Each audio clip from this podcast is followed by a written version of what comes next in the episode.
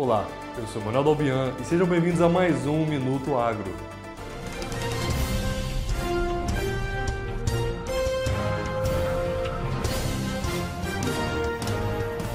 O indicador do milho do CPEA, calculado com base nos valores de Campina SP, teve mais um dia levemente de baixa. A cotação variou menos 0,01% em relação ao dia anterior, passou de R$ 91,12 para R$ 91,03. Portanto, no acumulado do ano teve um aumento de 15,74% e em 12 meses teve uma valorização de 34,76%.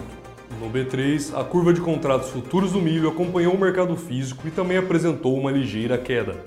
O ajuste do vencimento para novembro foi de 88,64 para 88,57 reais. De janeiro passou de 88,83 para 88,74 reais. De março foi de 89,67 para 88,98 reais e por fim, de maio saiu de 87,92 para 87,35 reais por saca.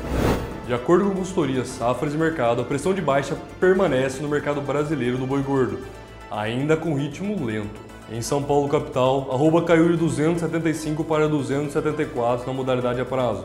Em Goiânia foi de 260 para 255 e em Cuiabá passou de 266 para 263 reais.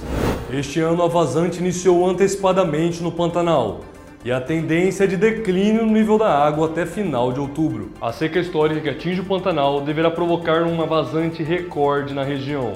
A vazante é um fenômeno típico do período de seca, quando o nível das águas baixa, expondo mais áreas de campos e morros.